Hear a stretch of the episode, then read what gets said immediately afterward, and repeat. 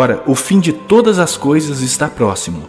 Sede, portanto, criteriosos e sóbrios, a bem das vossas orações. Acima de tudo, porém, tende amor intenso uns para com os outros, porque o amor cobre multidão de pecados. Sede mutuamente hospitaleiros sem murmuração. Servi uns aos outros, cada um conforme o dom que recebeu, como bons despenseiros da multiforme graça de Deus. Se alguém fala, fale de acordo com os oráculos de Deus.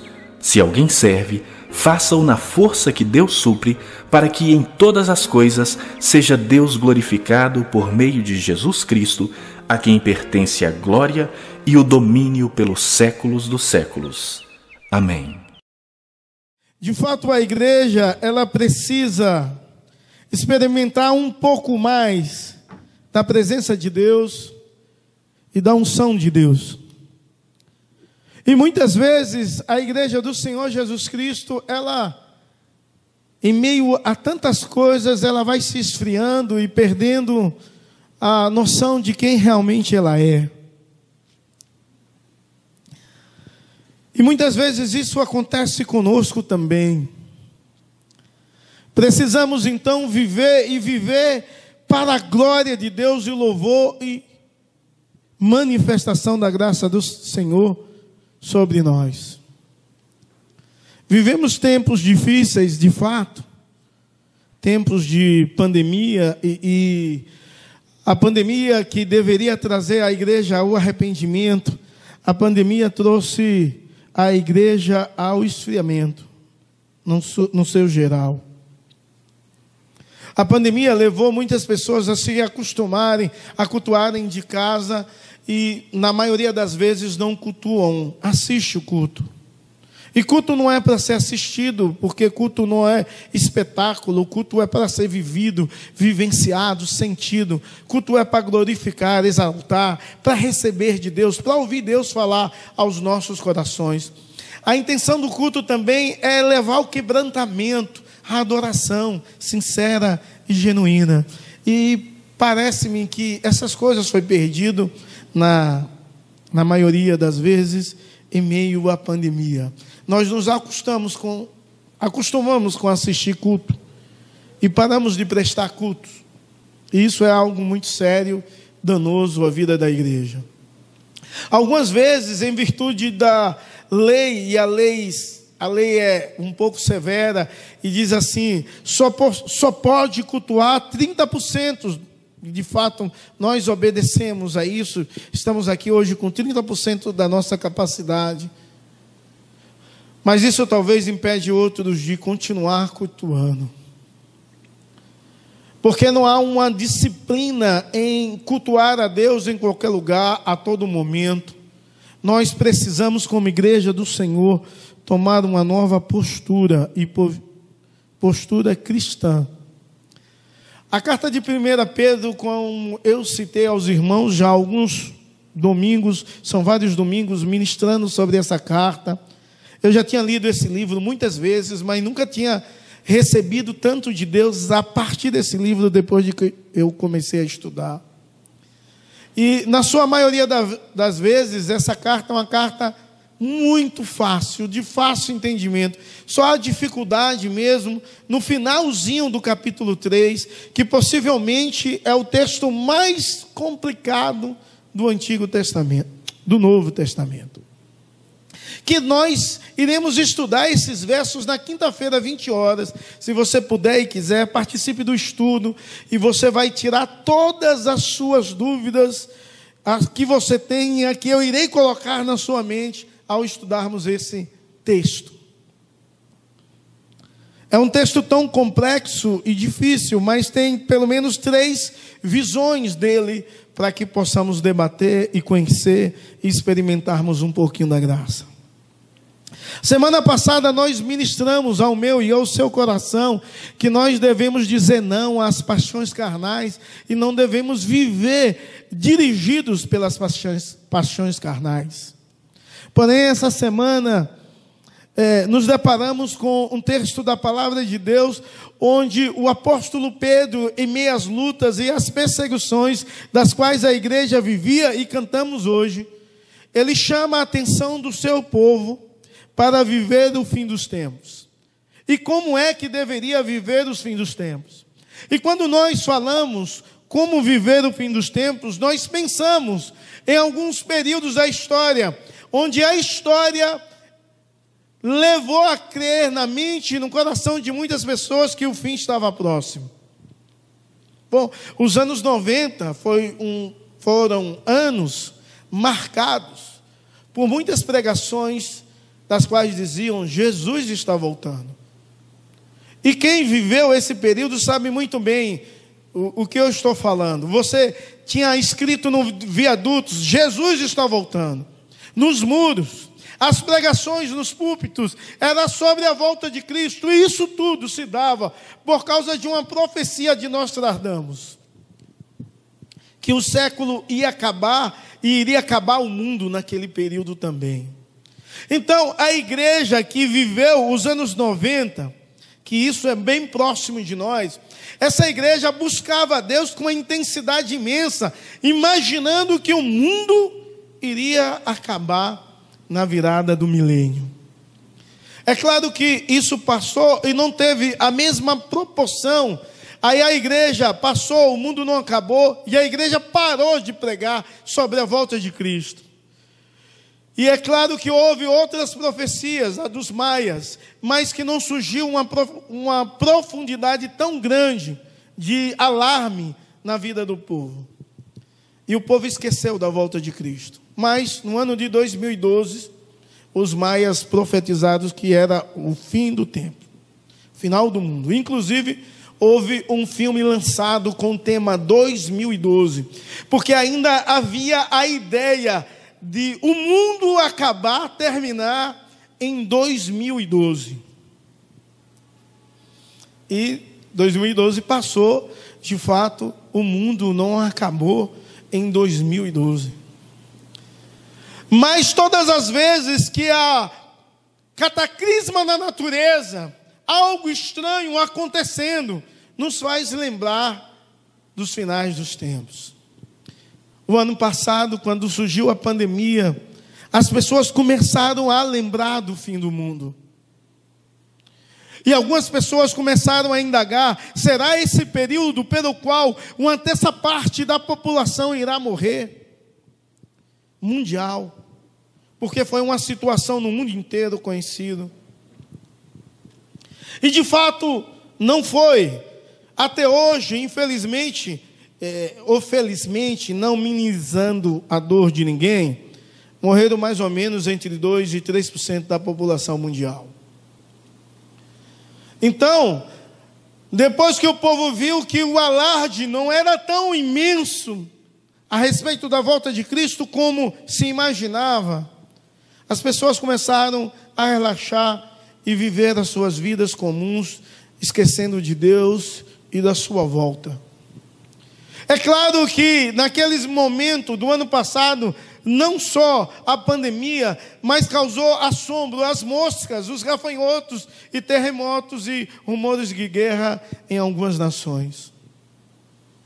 Esse ano o povo vive de novo uma espécie de uma ideia do final dos tempos há duas semanas atrás, uma semana atrás, pelo menos vivia nessa expectativa, porque muitos pregadores começaram a falar, a fazer vídeo a respeito do final do tempo e da volta de Cristo, e a indagação deles era a guerra de Jerusalém, de Israel, na faixa de Gaza.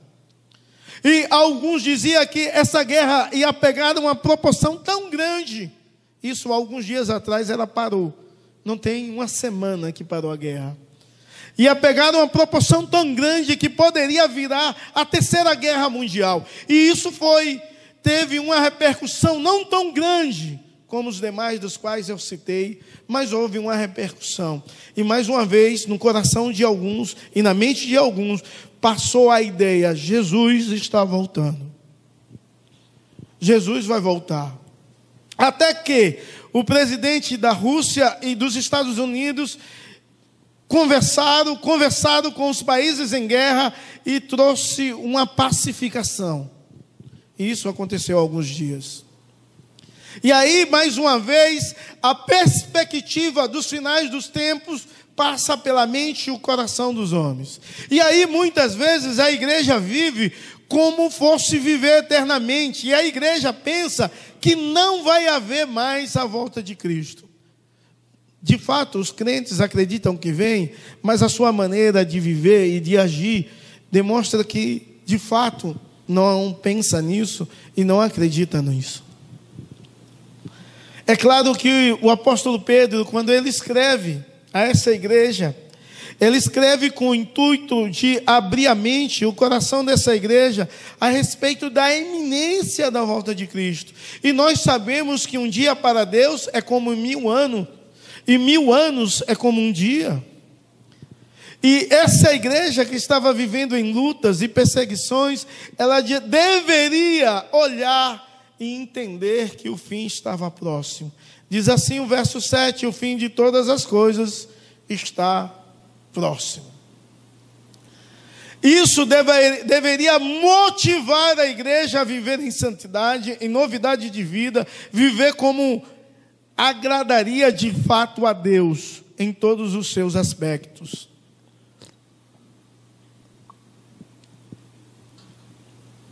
Mas nós sabemos que a volta de Cristo, desde quando ele foi assunto ao céu, ela foi inaugurada e a qualquer momento ele pode vir.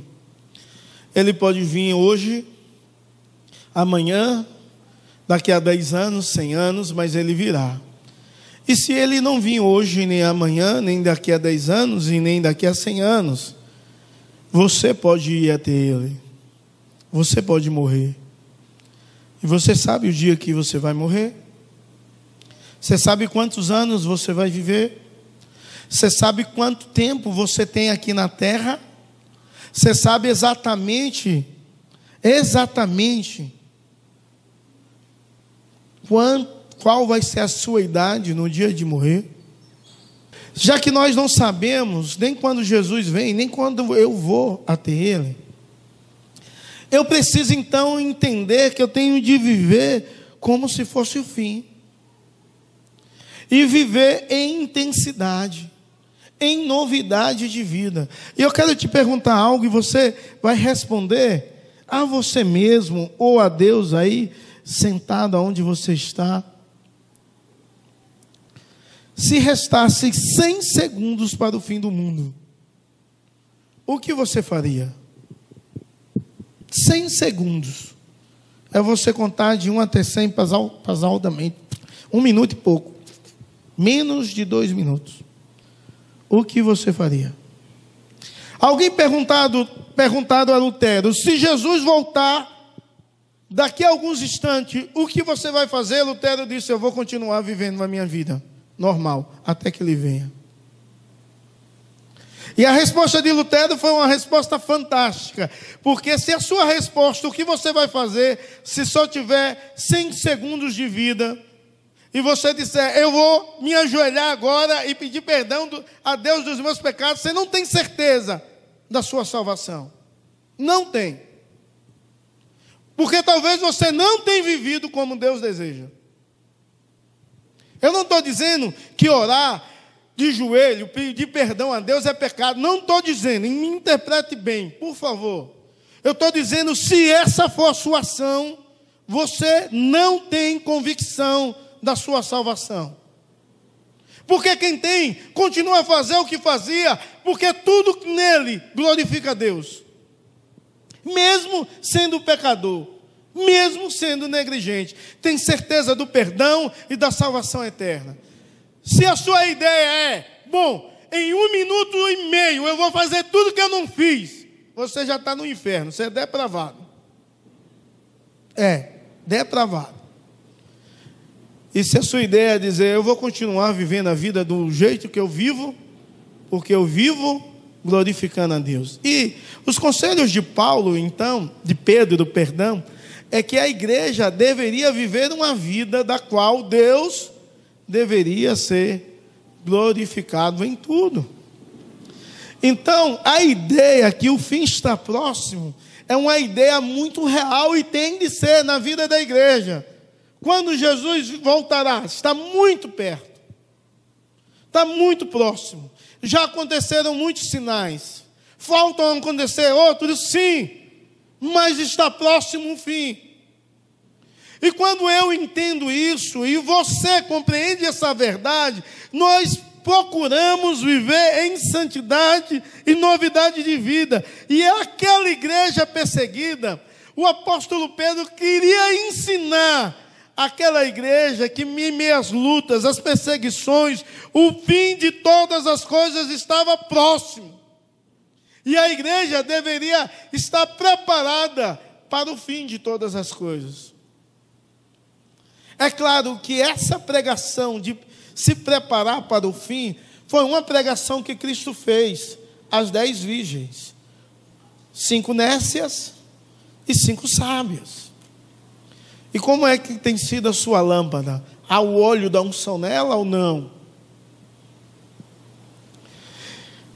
Bom, uma ideia geral dos conselhos do apóstolo Pedro, nesses versos dos quais nós lemos, uma elucidação bacana, é entender que os conselhos a respeito do fim é que nós devemos ser sóbrios, devemos aprender a vigiar e orar, precisamos ter um amor fervoroso, precisamos ser hospitaleiros. E precisamos aprender e viver ministrando os seus dons espirituais. Então, quando a igreja entende que o fim está próximo e como eu devo viver em meio ao fim, eu tenho de pensar nessas coisas. Eu tenho feito isso. Esses são os conselhos de Paulo nesse texto simples, mas que é difícil viver. Eu tenho feito isso ou não? E isso nos chama muita atenção, porque muitas vezes nós não fazemos aquilo que Deus deseja, aquilo que Deus almeja. Então, em primeiro lugar, o verso 7 diz assim: O fim de todas as coisas está próximo, portanto, sejam criteriosos, sóbrios para poderem orar. Ou seja, é a ideia de que Jesus Cristo diz: vigiai e orais para não entrais em tentação. Devemos viver o fim dos tempos sendo vigilantes e tendo uma vida de oração. E isso é algo extraordinário e magnífico. Essa vida de oração deve levar a uma ideia muito grande que o verso 7, na versão que eu leio, diz assim: sejam criteriosos. A ideia é: você tem de ser prudente.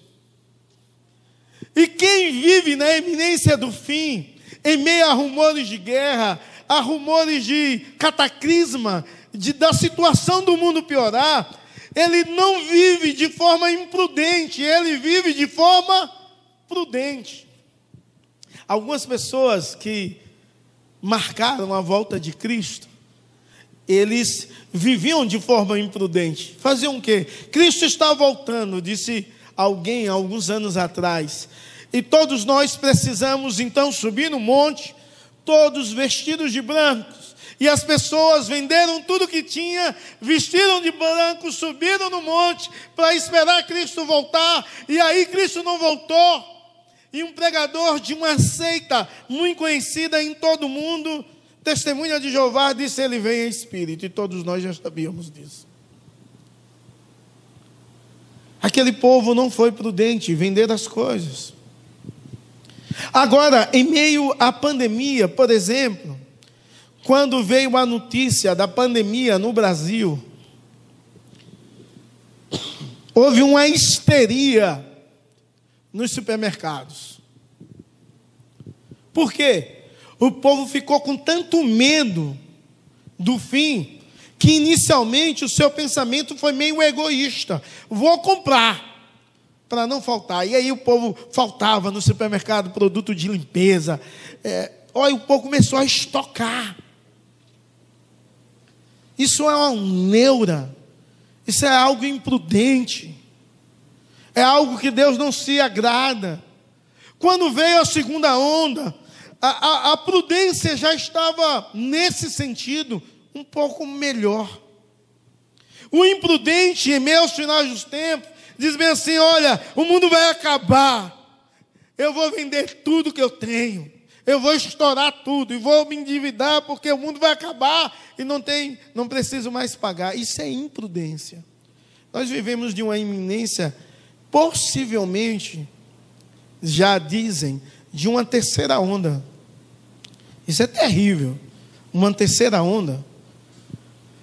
A variante mais perigosa é a que nós vivemos hoje, que é a P1, e surgiu uma nova variante do coronavírus. É a variante da Índia que diz que é mais mortal ainda. E essa semana, o noticiário brasileiro disse que uma pessoa do Brasil pegou. Se é de fato verdade ou mentira, nós não sabemos. Aonde? Lá em Manaus. Maranhão, perdão, obrigado. Maranhão. Lá em Maranhão, disse que uma pessoa pegou a variante da Índia e, e, o Brasil vai fechar fronteiras e essas coisas, tudo vai acontecer. E eu fico pensando, se começar a terceira onda num país, se haverá prudência da parte do povo ou não. Em relação ao fim, o conselho do apóstolo Pedro é: seja vigilante. Como é que eu tenho de agir? Eu tenho de estar preparado com minha vida santificada, de oração, preparado para encontrar-se com Cristo. Agora sendo prudente. Como é, como é que eu tenho de viver em meio, como é que eu tenho de ser vigilante, eu tenho de ser sóbrio mentalmente, não insano, insensato, mas alguém que é sóbrio alguém que entende que a vida está na mão de Deus e a vida pertence a Deus, que o Senhor é o Senhor da história do mundo e é o Senhor da minha história, que Deus é o Deus Todo-Poderoso que guarda, e se Ele curar, Ele é Deus, e se Ele não curar, Ele vai continuar sendo Deus. Eu tenho de ser sensato, eu não preciso viver alienado, com medo, em meio a enfermidade e doença. Eu tenho de ser prudente, mas eu tenho de ser sóbrio. E ser vigilante não deixa fora a prudência nem a sobriedade. E, e quando eu entendo isso, eu, de, eu aprendo que, a, que devemos fazer isso e orar, e orar e acreditar no poder da oração, porque o verso. O verso 7, ele vai terminar dizendo: para poder orar sendo de forma prudente e criteriosa, inclusive na vida comum e diária, inclusive na minha oração, inclusive na minha expressão para com o outro. Eu tenho de ser prudente para com o meu irmão, eu tenho de ser criterioso, eu tenho de ser sábio, mas sóbrio, mas eu tenho de orar e buscar a face de Deus.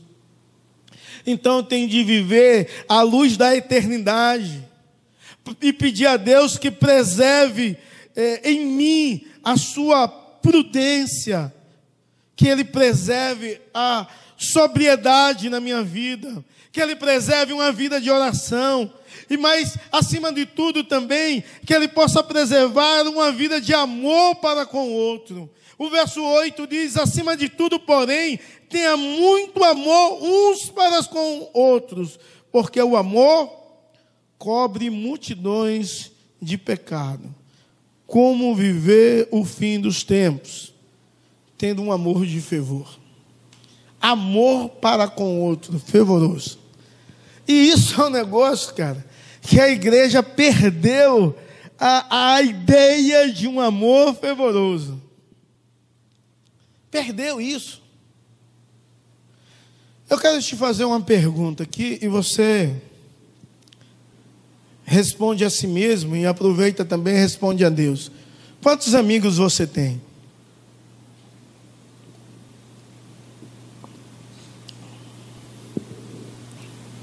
Se a sua resposta for dois, três, alguns, você não tem vivido um amor fervoroso para com outro. Mas se a sua resposta se justificar dizendo, ah, eu tenho dois, três amigos porque eles fazem coisas erradas, eu não quero misturar com quem está errado, fazendo coisas contraditórias. Bom, será se você não cria um brindex de separação que nem bala entra? Será se você não se acha melhor que o outro? Será se você não vê o outro e as mazelas do, do outro, que é tão pecaminosa e você é tão santo?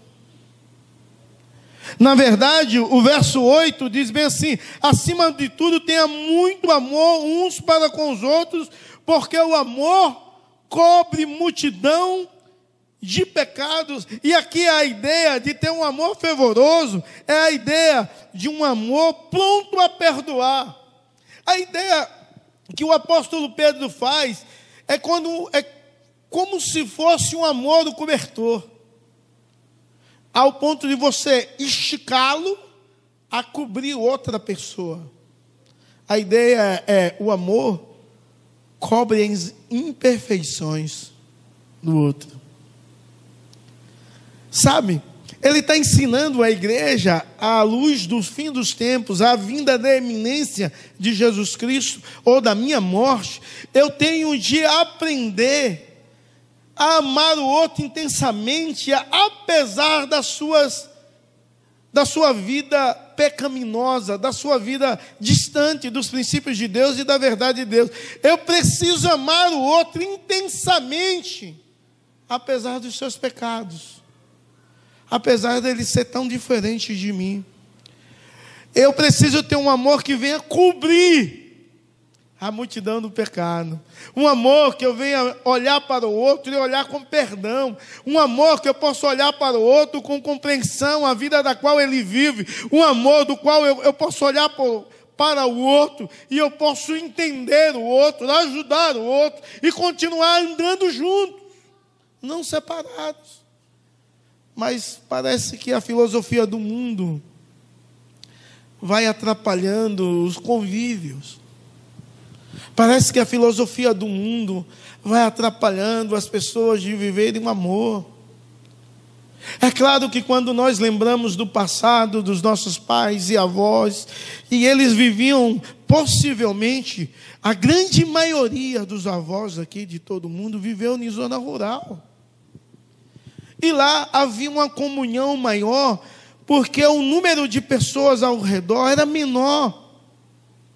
E havia uma compreensão melhor de tudo, mas o mundo foi mudando e o pensamento do mundo mudando. E a nossa mentalidade começou a mudar junto com o pensamento do mundo. E aí nós perdemos o senso de de fato a, da verdade da verdade sobre o amor fervoroso, da verdade do amor que cobre uma multidão de pecados. E a sociedade foi colocando na mente, impregnando no coração das pessoas as formas e ditando as formas de viver. O meu e o seu avô possivelmente teve mais de cinco filhos. Possivelmente. E sabe o que acontecia? A sociedade estava muito comum, até que houve a imposição. Ter filhos é algo complicado. Criar filhos em um mundo, Deus não mudou. Criar filhos em um mundo como esse é muito difícil. Bom, Deus mudou.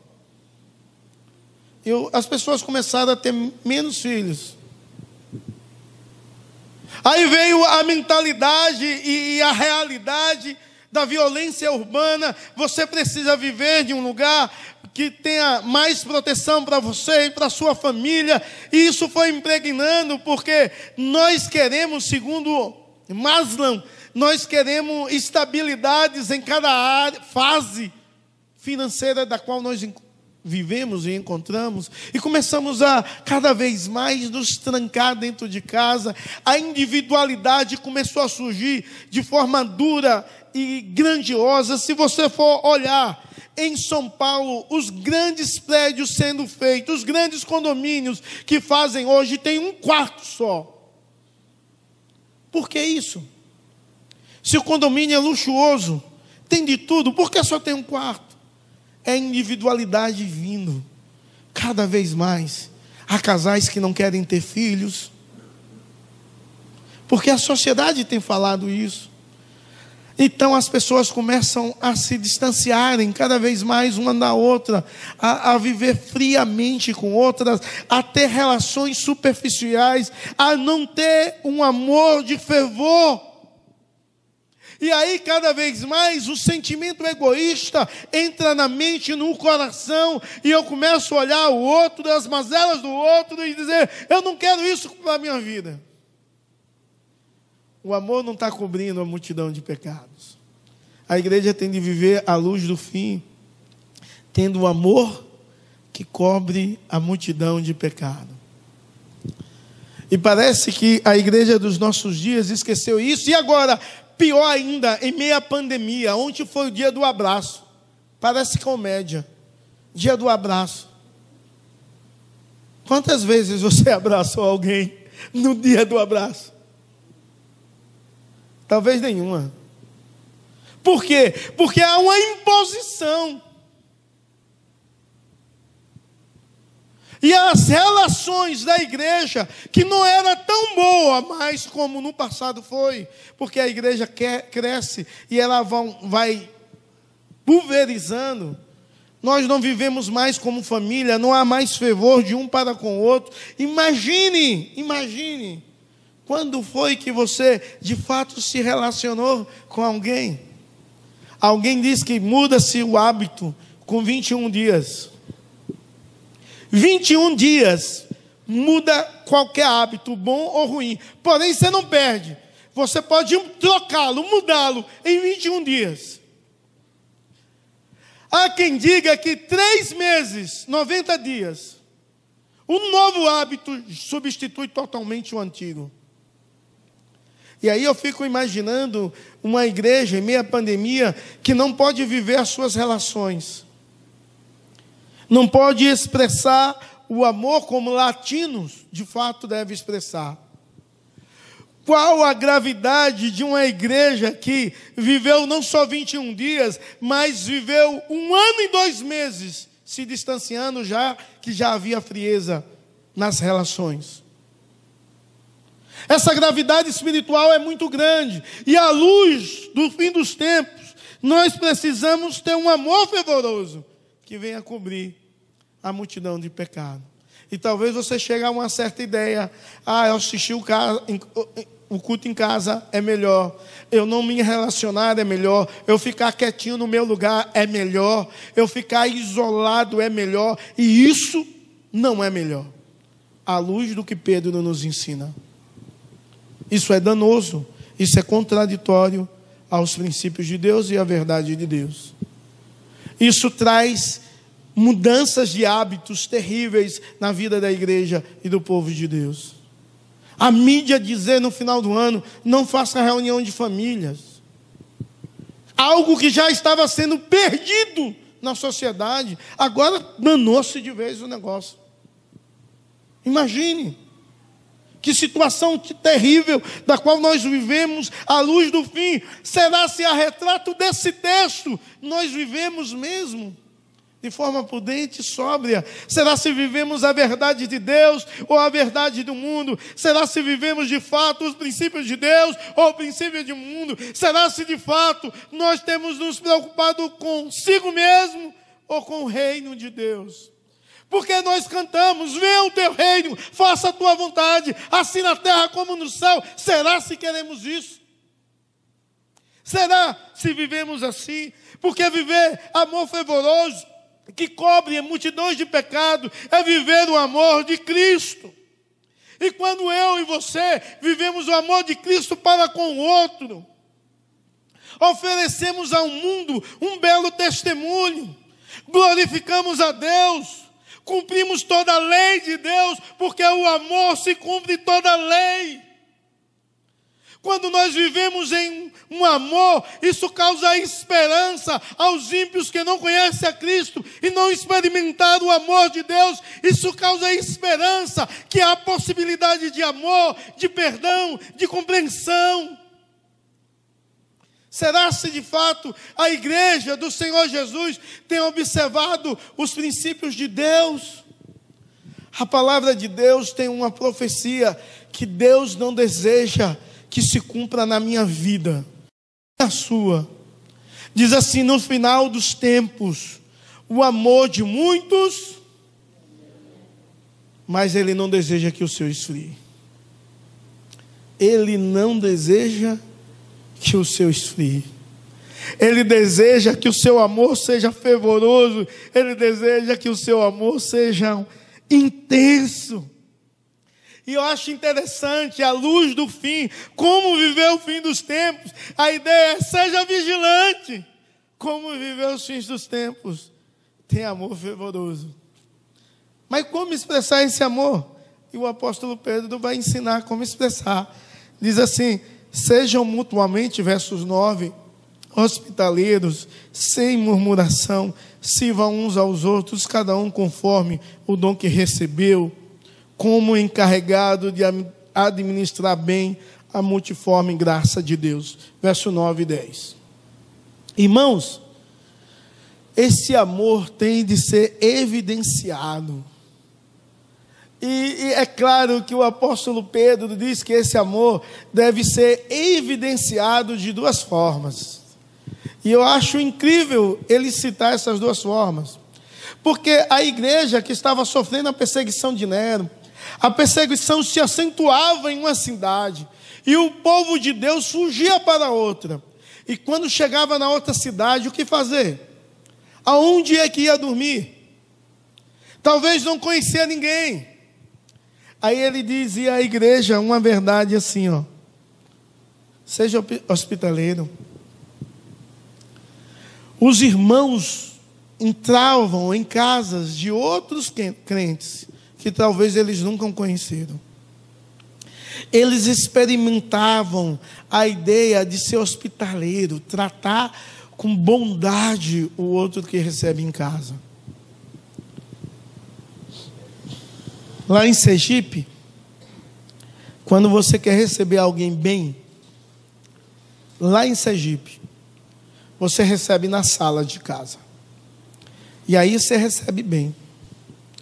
Lá em Minas Gerais, eu morei alguns anos lá, eu sei. Quando você quer receber alguém bem, quando a pessoa é amigo do coração, você não recebe na sala, você recebe na cozinha. O amigo da cozinha é o amigo. Se você receber alguém na sala, é alguém que não merece muito a sua atenção. Mas quando você leva para a cozinha para tomar um café, um amargo ou doce, geralmente tem duas garrafas lá, e um pãozinho de queijo. Ali é o amigo de cozinha. E de fato é o amigo. Uma ideia hermenêutica boa de acolhimento e de aceitação é quando nós lemos o texto na palavra de Deus, onde diz que Jesus sentava com pecadores e publicanos, sentava à mesa. O sentar à mesa, uma interpretação genuína, é uma ideia de aceitação. É claro que hoje, eu não preciso mais hospedar os meus irmãos, mas eu preciso ter comunhão com meus irmãos. Mas como ter comunhão com os irmãos se o Ministério da Saúde diz assim: fica em casa? Como eu posso ser hospitaleiro se eu não posso nem sair de casa? A palavra de Deus, ela aplica hoje, amanhã e depois, porque ela é viva. E ela se renova. E com certeza, na mente do nosso bondoso Deus, que é Senhor de todas as coisas, ele entendia tudo. E por mais que você não goste do meu discurso hoje e da pregação que irá que está sendo ministrada no seu coração, no mínimo você precisa refletir. Porque Deus deseja, deseja que você expresse, expresse o seu amor fervoroso em práticas de ser hospitaleiro. E a mentalidade, algumas vezes, pentecostal errada, não estou dizendo que os pentecostais são errados, mas algumas mentalidades são erradas. Eu já vi gente dizer assim, porque uma vez lá na minha casa, eu ofereci o nosso quarto, eu e vi uma vontade dos dois, para alguém dormir. E alguém me disse assim: Você sabe como está essa pessoa? Eu disse: Como assim? os pecados que ela tem cometido. Pode trazer maldição ao seu leito. Pensamento otário, me perdoe. Besta. Já que otário pode ser pesado. Para crente. Se a palavra de Deus diz assim: nenhuma condenação há. Quem está em Cristo Jesus? Se a palavra de Deus diz que nenhuma praga e maldição chegará à minha tenda, porque em Cristo toda maldição é quebrada. Por quê? Eu posso achar que outro vai trazer maldição. Tem gente que coloca umas plantas em casa, não quem coloca por por nada, mas quem coloca por superstição, coloca assim, vou colocar aqui uma comida, comigo ninguém pode. Uma ruda vai espantar os maus olhados. Misericórdia. Pode chegar o olho grande lá na sua casa, nenhuma praga vai entrar não. Não vai te pegar. Não é a planta que vai impedir, é o Senhor e Salvador Jesus Cristo. E aí, esses pensamentos religiosos errados, ou católico, ou pentecostal, errado, impede o povo de viver. E aí vem um pensamento humano. Cara, você vai botar alguém na sua casa, vai ver como você é. Você vai receber as pessoas na sua intimidade. A sua casa é o seu canto. E se você trazer alguém para sua intimidade, isso pode trazer preocupações e danos que nada. A prática do amor deveria envolver relação. E relação de cozinha, de aceitação. Então o que é certo? Fique em casa. Ou seja, hospitaleiro como ser prudente, sóbrio e orando e viver a palavra de Deus em meio a esse tempo? A compreensão tem de passar pela doxologia que esse texto tem. Entendendo que Deus é Senhor de tudo e absoluto, conhece toda a história e dirige a minha história, não minimizando, minimizando a sua dor e a minha, que tive perda na família. Eu preciso entender que ninguém vai antes do tempo. Mas eu preciso cumprir o amor fervoroso. E uma outra maneira de cumprir o amor fervoroso se diz no verso 10: eu devo servir aos outros, cada um conforme o dom que recebeu. Ou seja, eu devo servir a quem? Aos irmãos com o dom que recebeu. E qual dom tenho? E aí ele divide os dons em duas classes. Você entra no verso 11 e você entende as duas classes. A primeira é o dom de fala, ou seja, quem prega, quem ensina, quem fala, quem evangeliza. Se alguém fala, fale de acordo com o oráculo de Deus. Se o seu dom está envolvendo a fala, você tem de falar o que Deus manda e viver o que Deus manda, não o que a filosofia humana ensina. Isso é difícil aos nossos ouvidos e às nossas práticas. Mas você precisa também, se você serve, é a outra variação dos dons, porque os demais dons, ou é de fala relacionada à pregação, a ensino e evangelização, ou é de serviço de serviço. E o de serviço envolve abençoar o outro e o reino de Deus. Então a ideia é que sirva aos outros com os dons de Deus. Conforme se relacionando, você vai servindo. Vivendo em harmonia, vivendo em família, você vai servindo. Então que Deus tenha misericórdia de nós como povo de Deus e que possamos viver e viver o amor fervoroso, expressando sempre em nome de Jesus e para a glória do Senhor, de forma extraordinária, o serviço de um para com o outro, em nome de Jesus e para a glória do Senhor. Só vivendo assim, nós entendemos como viver à luz do fim. Como viver em meio a tantas coisas das quais tem acontecido. E parece que ele dá um basta final sobre esse assunto, ainda no verso 11, quando ele fala a doxiologia. É como ele quisesse acabar a carta. Dizer, bom, não precisa mais nada. É claro que a carta continua. O verso 11 diz assim: Deus seja glorificado por meio de Jesus Cristo. O finalzinho do verso 11 a quem pertence a glória e o domínio para todos sempre. Amém. Deus seja glorificado por meio de Jesus Cristo, a quem pertence a glória, a quem domina toda a história, toda a vida, toda a situação, toda a pandemia está debaixo do domínio de Deus, para todos sempre. Amém. Então ele conclui dizendo: Deus tem de ser glorificado. E a igreja, mesmo em meio a perseguição, pandemias, lutas, dificuldades, ela não pode esquecer que Deus pertence à glória. O Senhor Jesus Cristo pertence à glória e o domínio. Ele domina sobre tudo e todos. E não só agora, mas para todos, sempre e sempre. Amém.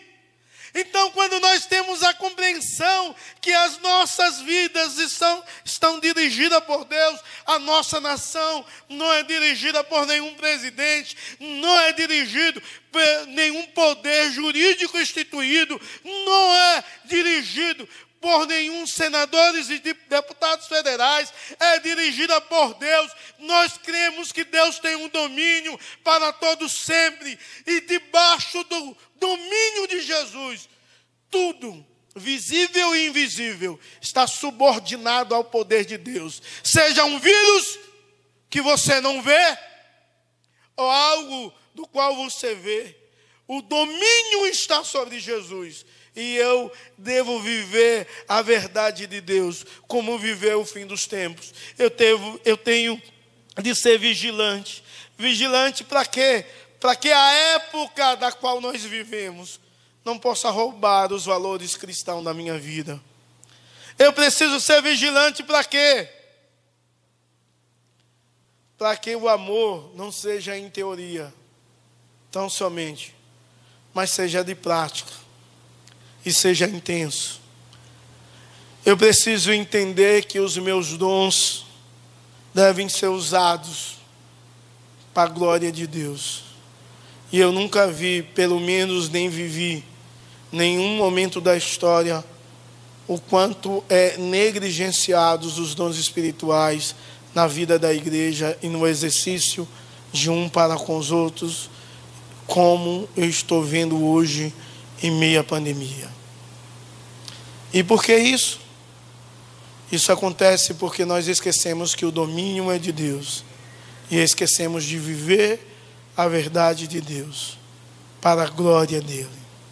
Que você possa, no mínimo, refletir no que você ouviu e, no máximo, mudar de atitude. Em nome de Jesus.